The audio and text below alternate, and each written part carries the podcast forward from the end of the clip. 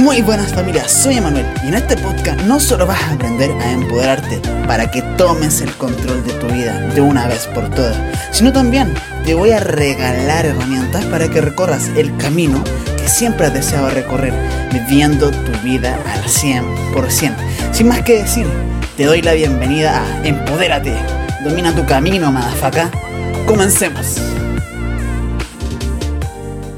En el podcast anterior hablé sobre las fuentes de valor. No, no, no, no, no. De la fuente de poder y sobre los recursos más importantes. Y hoy quiero tocar el tema sobre cómo aumentar la autoestima con tus fuentes de valor. Que a diferencia de las fuentes de poder, la fuente de valor puede ser cualquier habilidad que tú aprendas. Y esto lo aprendí a través de la seducción. Y tengo que admitir que en mí fue de las cosas que más elevó mi autoestima. Sí, de las cosas que más hicieron sentirme cómodo conmigo mismo. Las fuentes de valor es una habilidad que tú aprendas, cualquier habilidad. Y una demostración de valor es una demostración de esa habilidad, que no necesariamente tienes que haber aprendido. Por ejemplo, decir una frase en un idioma. Así, parlez-vous français.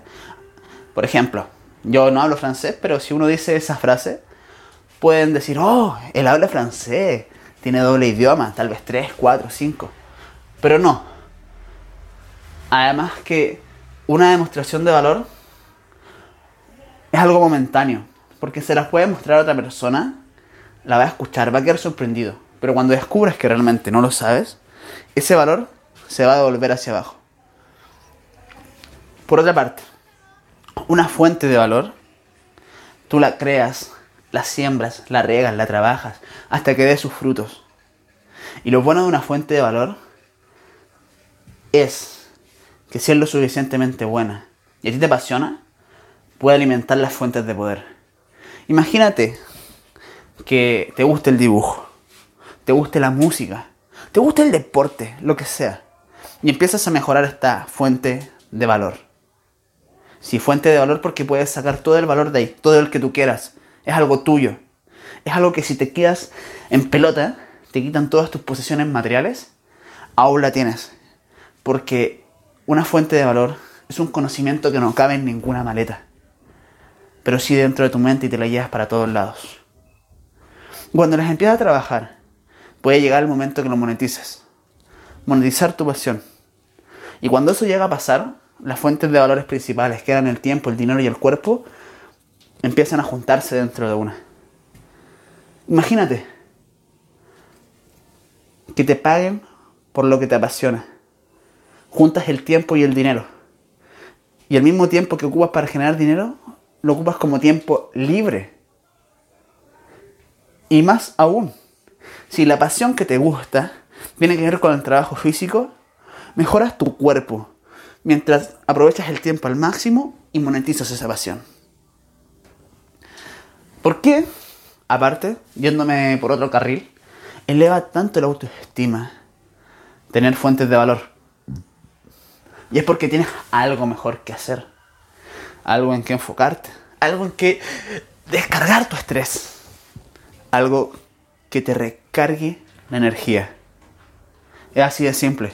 Porque cuando estés con una persona que no te agrada, cuando estén haciendo comentarios de ti que no te gustan, tienes tu fuente de valor. Algo mejor que hacer. Entonces, cuando, por ejemplo, si vas a una cita con ese chico o chica que te gusta, pero no era lo que esperabas, no importa si él te critica, no importa si no era la persona que esperabas. No le des tanta importancia, porque al fin y al cabo tienes algo mejor que hacer. Trabajar en tu fuente de valor. Si tuviste un mal día, estás enojado, te puedes desquitar con tu fuente de valor. Sí, como energía. Energía positiva o energía negativa me importa una mierda. Mientras sea algo que te recargue los motores, los puedes ocupar.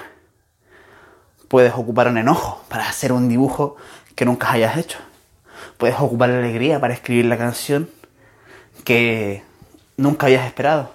Puedes ocupar el despecho y el rechazo para entrenar como nunca en el gimnasio, para que nunca más te vuelva a pasar transformando tu físico. Y a eso voy familia. Cuando hablo de fuentes de valor. Porque a pesar de que a alguien no le guste, es algo para ti que te puede llevar muy lejos si lo trabajas.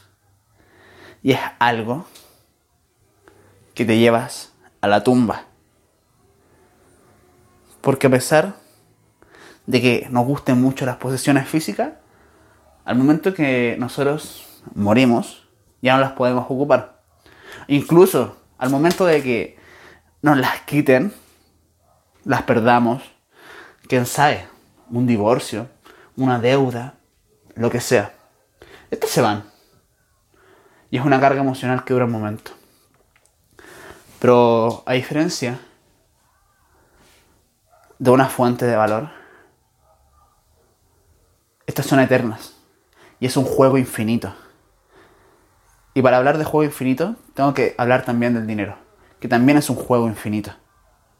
Porque no tiene límites de cuánto puedas ganar. Y una fuente de valor no tiene límite en cuánto puedas aprender, en cuánto puedas mejorar. Y si tú mejoras tanto una fuente de valor, es sencillo. Aumenta la cantidad de personas que puedes impactar.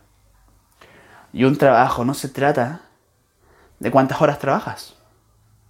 No, eso es cosa del pasado. Es de la época de las fábricas. Aunque hoy en día hay muchos trabajos que siguen con eso. Pero hoy se trata de cuántas personas puedes impactar. De cuántas personas puedes tocar con tu mensaje.